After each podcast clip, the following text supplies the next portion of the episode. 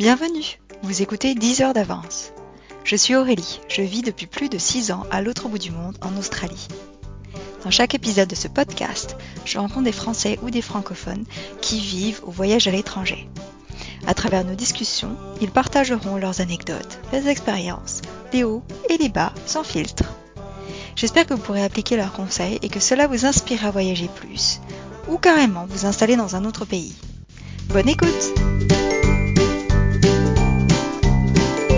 Philadelphie, sur la côte est des États-Unis, est une ville magnifique, riche en histoire et aussi d'où nous parle Mélisse qui y fait un VIE. Elle nous raconte son quotidien, ses projets de voyage, nous décrit les bons spots de Philadelphie, mais également comment la pandémie lui a apporté des opportunités. Se lancer dans la création de son blog en fait partie. Elle trouvait qu'elle avait manqué d'aide pendant sa recherche de VIE et c'est pour ça qu'elle a décidé de soutenir les personnes souhaitant se lancer dans la même aventure.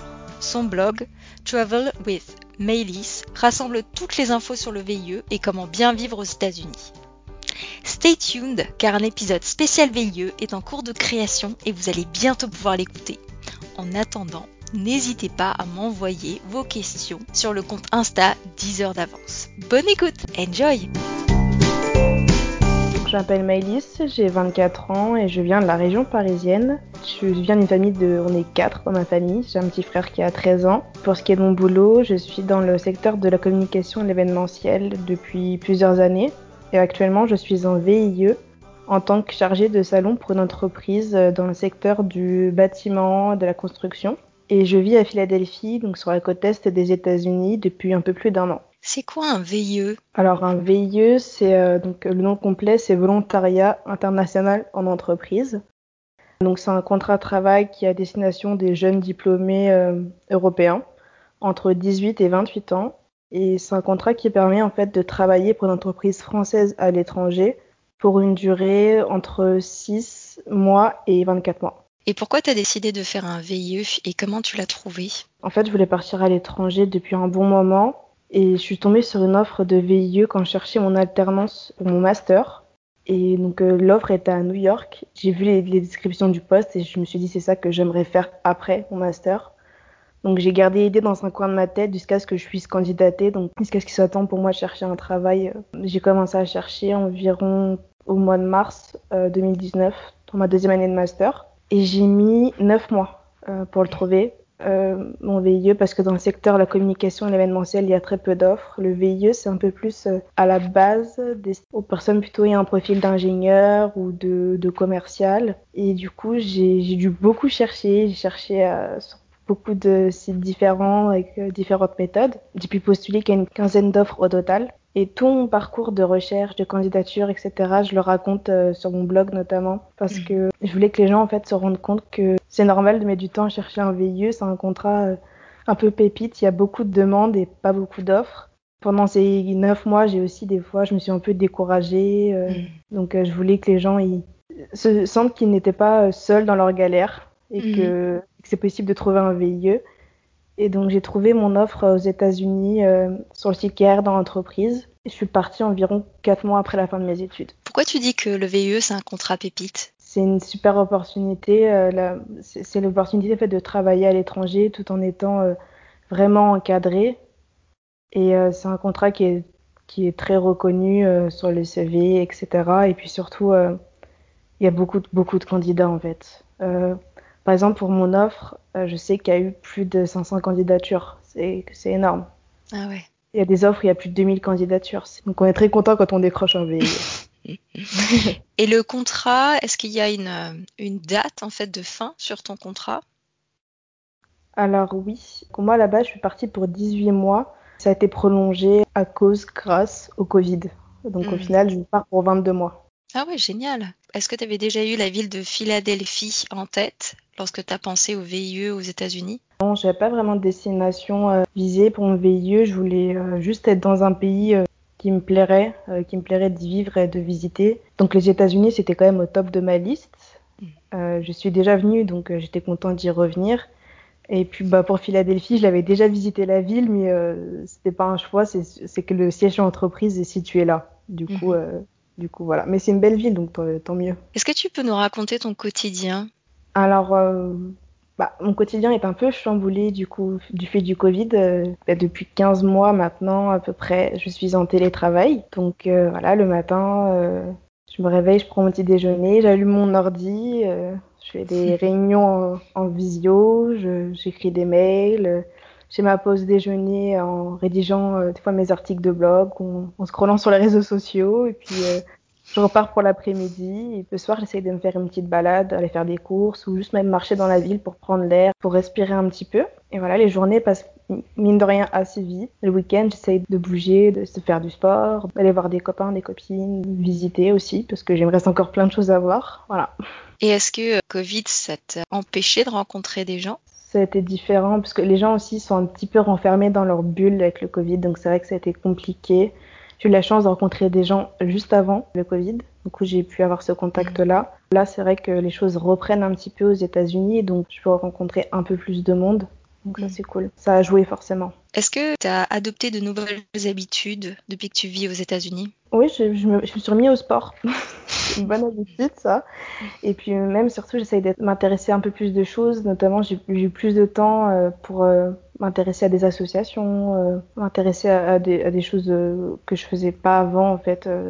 prendre plus de temps aussi pour moi, pour lire, pour méditer. Mm choses comme ça. C'est quoi les différences et les similarités que tu as observées entre la France et les États-Unis? J'ai pas trouvé tant de différences que, enfin, tant de similarités que ça plutôt. Les Américains, ils ont une mentalité qui est assez différente de la nôtre, je dirais. Je, parle je vais surtout parler en, tant que ex-parisienne. Les Américains, je les trouve un peu plus accessibles, chaleureux, un peu moins râleurs.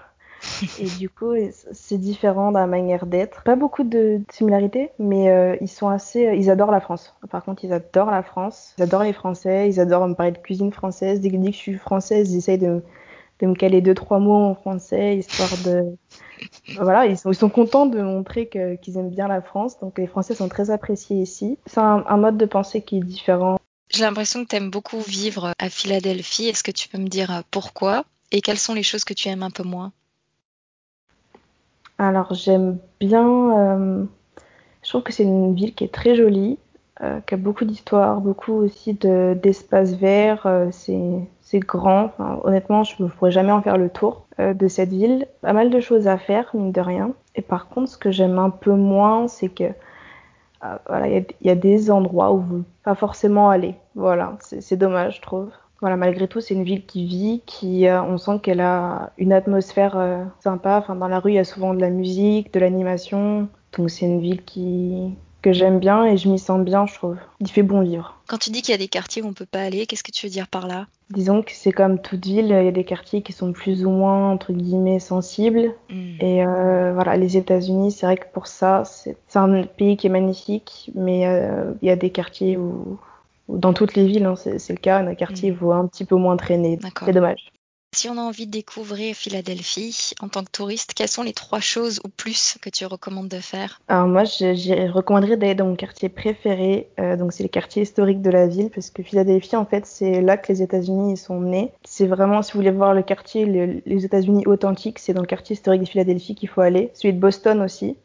Mais euh, Philadelphie, du coup, euh, on peut voir là où la Constitution des États-Unis a été signée, donc le fondement des États-Unis. Il faut aller voir la cloche de la liberté, Liberty Bell. Il y a aussi City Hall, c'est mon bâtiment préféré, donc c'est l'hôtel de ville qui est situé en plein milieu de la ville, qui est juste magnifique. Pas mal d'endroits où on peut aller faire des photos, euh, comme le Love Park, euh, par exemple. Pour déjeuner, euh, mon endroit préféré, c'est le Reading Terminal Market. Donc c'est un marché en fait où il y a toutes les cuisines, vraiment il y a de tout, de l'asiatique, euh, de l'italien, des cuisines du monde, et aussi des spécialités de la ville et spécialités amish. Les amish, c'est un peuple qui vit environ une heure ou deux heures de Philadelphie.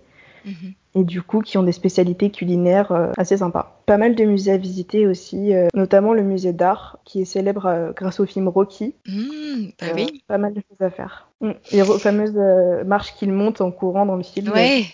musée d'art aussi. Est-ce que donc tu parlais de spécialités culinaires Est-ce qu'il y a un plat que tu aimes particulièrement? Un plat de Philadelphie, ça serait le cheesesteak. C'est un, un espèce de sandwich avec de la viande, du fromage. Après, ils peuvent mettre ce que vous voulez. Il y a ils peuvent mettre différentes choses. Moi, j'aime bien que des champignons personnellement dedans, mais euh, c'est le sandwich typique de Philadelphie et c'est super bon. C'est délicieux. Ah bah oui, oui, mais bon, le gras c'est bon.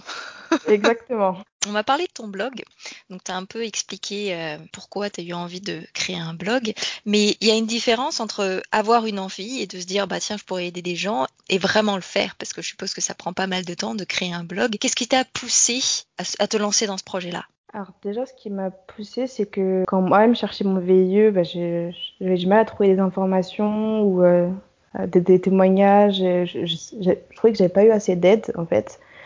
Et j'avais déjà eu un tout petit peu l'idée en partant.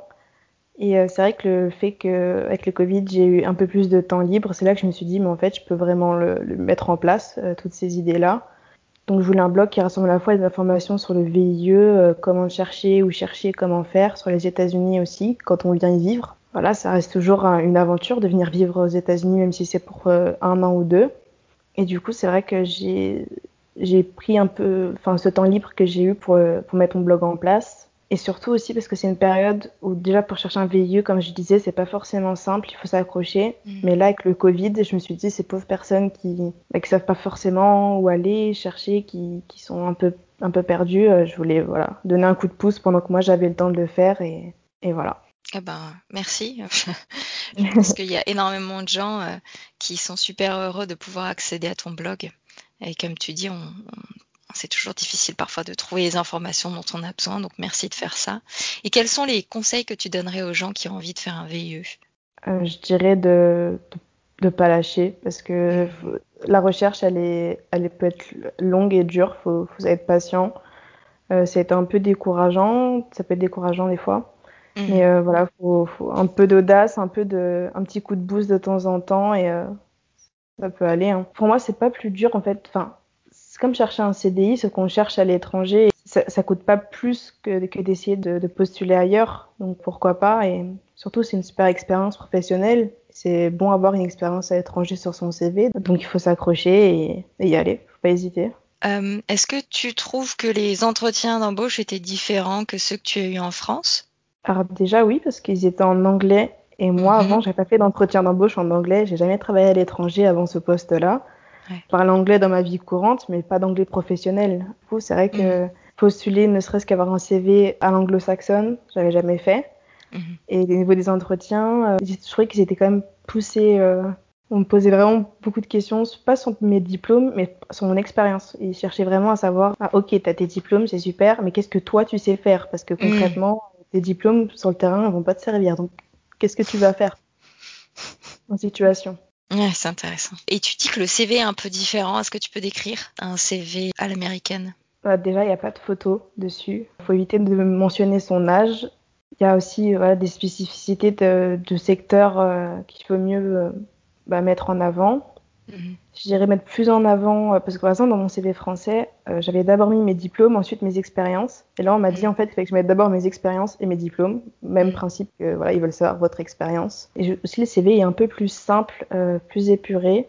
Voilà, c'est mmh. assez simple comme CV, mais c'est différent d'une autre, en fait. C'est une autre façon ouais. de faire. Donc tu disais que tu étais assez bonne en anglais finalement, tu le pratiquais plutôt dans la vie courante, mais pas forcément dans un environnement professionnel. Est-ce que tu as trouvé ça difficile au début de parler en anglais au boulot? Est-ce qu'il y a eu des malentendus ou des choses que tu comprenais pas dans les premiers mois? Alors oui, euh, quand je rentrais du boulot, les premiers, même le premier mois, j'avais mal à la tête tellement je devais me concentrer, euh, déjà pour pas dire d'ânerie, pour comprendre ce qu'on me disait et puis pour répondre surtout, parce que voilà. Ouais, ouais. Euh, et euh, mais au fur et à mesure, c'est devenu, euh, c'est devenu beaucoup plus simple. Et là, des fois, ça peut arriver qu'il y ait des expressions, comme ils ont quand même leurs expressions de, de voilà, de, comme, comme nous on peut avoir. Ça peut m'arriver, même encore maintenant, de me dire Attends, qu'est-ce que ça veut dire ça? Qu'est-ce que qu'est-ce qu'il a voulu dire par là? Et au final, avec le contexte, je vais comprendre, mais euh, ouais. voilà. Il y, a des, il y a des jours où je, je sens que j'ai compris le truc, ça y est, euh, je, je, suis parfaite en anglais, puis il y a des jours où tu dis Mais c'est pas possible, en fait, non, toujours pas. voilà. Mais bon, pas grave, j'apprends beaucoup et j'apprends tous les jours, en fait, vraiment. Donc, ça, c'est cool. On, on, va un peu reparler de ton quotidien, de ta vie professionnelle. Donc j'imagine qu'avant d'arriver en fait à Fidelity, tu t'es un peu projeté et c'est tout à fait naturel. Tu t'es imaginé en fait ta vie sur place. Est-ce qu'il y a une grosse différence entre ce que tu avais imaginé et ce que tu vis en ce moment? J'avais déjà visité Philadelphie, donc j'avais déjà une idée un petit peu de la ville. Mais euh, c'est vrai que je m'étais imaginé, bah voilà, mes missions, que j'allais organiser des salons à travers tous les États-Unis, j'allais faire plein de choses, que j'allais, euh, je devais aussi aller au Canada, faire des salons au Canada. Je m'étais imaginé pas mal de choses et du coup, euh, le Covid n'a pas voulu. Mais voilà, malgré tout, j'ai comme une, une, vie qui est très bien et j'ai la chance d'avoir pu rester tout simplement, d'avoir pu mmh. faire ma mission et de pouvoir la faire jusqu'au bout, même d'avoir pu la prolonger. Même si c'était pas ce que je m'étais euh, imaginé, ça reste une super expérience et je regrette euh, rien. Hmm. Est-ce qu'on peut voyager aux États-Unis? Avec le Covid Est-ce qu'il y a des restrictions en termes de voyage? Alors oui, il y a des restrictions. C'était surtout au tout début. Euh, beaucoup d'États demandaient des quarantaines, des tests, ou de pas venir tout simplement quand on est de tel État ou d'un autre, hmm. ce qui est tout à fait normal. Mais au fur et à mesure, ces restrictions se sont s'allège. Bah, là, cet été, je vais pouvoir euh, voyager. Euh, j'ai prévu un road trip. Donc euh, voilà, j'ai quand même eu cette chance d'avoir pu voyager, d'avoir pu. j'ai quand même été. j'ai été à Las Vegas, j'ai été mhm. en Floride, j'ai été à Boston. J'ai fait plusieurs choses, donc je, je, me plains pas du tout et je suis super contente d'avoir eu la chance de, que les États-Unis soient un pays si grand qu'il y a toujours des choses à faire, à visiter et à voir. Est-ce que tu peux nous décrire ton road trip? Oui, on va passer quelques jours à Los Angeles. Ensuite, on va prendre la route euh, direction Las Vegas. On va passer euh, dans des déserts et une ville fantôme. Ensuite, on va aller faire la boucle euh, autour de Las Vegas. Il y a beaucoup de parcs nationaux, mhm. notamment le Grand Canyon, Monument de Valley, Bryce Canyon et la Death Valley. Donc, on va faire pas mal de parcs. ça va être, je pense qu'on va en prendre plein les yeux. J'ai hâte. J'ai vraiment hâte. C'est quelque chose que je vais faire depuis longtemps. Ensuite, euh, direction San Francisco. C'est une ville aussi que je vais visiter depuis un bon moment. Et, voilà. et ensuite, retour chez moi à Philadelphie. Ça a l'air génial. Ça me donne envie. Est-ce que parfois tu te sens un peu seul ou tu as envie de rentrer chez toi? Et qu'est-ce que tu fais lorsque tu as le mal du pays? Oui, des fois ça m'est arrivé. Ça va mieux là, mais c'est vrai que les périodes qui ont été difficiles, notamment aux alentours de Noël, parce que je peux pas rentrer en France en fait. Si je rentre en France, euh, je rien ne garantit que je puisse retourner aux États-Unis. Donc j'ai pas vu ma famille depuis mars 2020, ça, fait un peu long. Du coup quand je me sens seule, j'essaye euh, ou de regarder euh, des photos de famille. Mm. Si ça dépend de l'heure aussi qu'il est en France, des fois mm. j'essaie d'appeler des copains, des copines, j'envoie des petits messages, j'essaie de passer le temps comme ça, j'essaie d'appeler régulièrement un peu tout le monde dans ma famille, histoire de pas me sentir trop coupée du monde. Quelles sont les différences que tu as observées entre la personne que tu étais avant d'arriver aux États-Unis et celle que tu es maintenant en tant qu'expat? Je trouve que je suis euh, plus grandie. C'est comme si en, un an, ça fait à peu près un an que je suis partie, un peu plus d'un an. C'est comme si en un an, j'avais pris trois ans de maturité. Euh, j'ai moins peur d'affronter les situations. Bah, déjà en tant qu'expat, euh, bah, tu dois te débrouiller tout seul la plupart du temps. Donc je dirais plus de force mentale, euh, un peu plus de bien-être, de confiance en moi. Je me connais mieux aussi. Je me suis découvert beaucoup de choses et même un tempérament que je, n'imaginais pas. Mais en bien, donc c'est une bonne chose. Je râle beaucoup moins aussi, donc ça c'est top. Chez les Américains, ils sont assez positifs dans leur mode de pensée et du coup, c'est un peu déteint sur moi. C'est une bonne chose. Et puis un bien meilleur anglais aussi qu'à l'époque, parce que mm. maintenant, c'est devenu plus naturel de switcher d'une langue à l'autre. Et eh ben, c'est déjà la fin en fait de l'entretien. Donc, euh, merci beaucoup, euh, Mélisse, d'avoir partagé ton expérience et ton histoire avec moi. C'est très sympa. merci beaucoup. Merci à toi. Merci beaucoup pour votre écoute. Si cet entretien vous a plu, abonnez-vous sur la plateforme de votre choix. J'ai hâte de vous retrouver pour le prochain épisode. À bientôt!